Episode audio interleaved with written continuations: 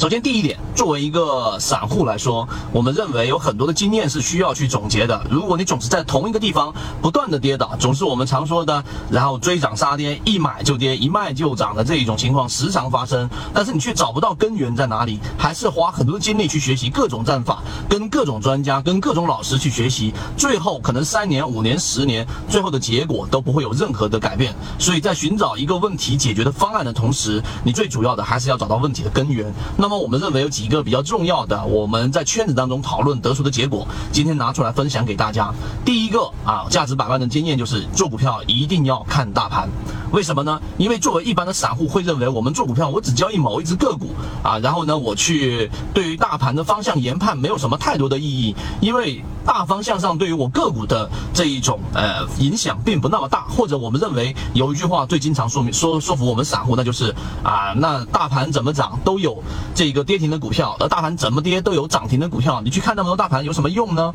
但是随着时间的推移和你交易经验的叠加，那最后你会发现环境下。这个好的情况之下，你才能真正去赚钱。大盘不好的情况之下，你一定要控制好你的仓位，甚至于是不去做任何的交易啊！这是为什么呢？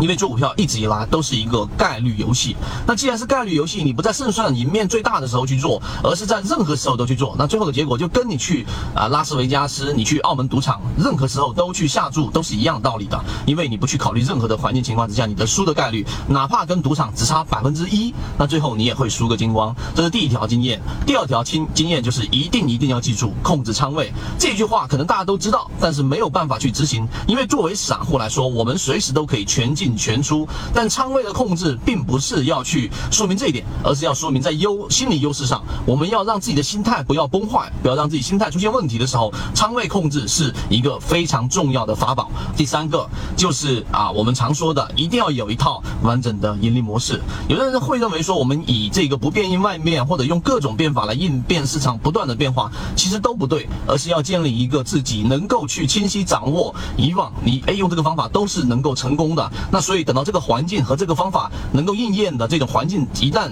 发生，然后我再去用我的盈利模式，在我的能力圈范围里面赚到属于我的利润，那么这个才是持久的、长久的做下去能够盈利的一个方向。这个是第三点。当然，后续我们罗列了很多啊比较有实战意义的，也就是我们说价值百万的经验，它可能是用来帮你规避风险，它也可能是用来帮你去斩获利润。但无论是哪一种，这种经验对于我们来说，我们都认为非常珍贵，并且我们把每一个好像琢磨不定的这一条铁律经验，我们把它运用到实战当中。所以，如果你想要去了解或知道后面的关于我们说的这一种价值百万的经验的，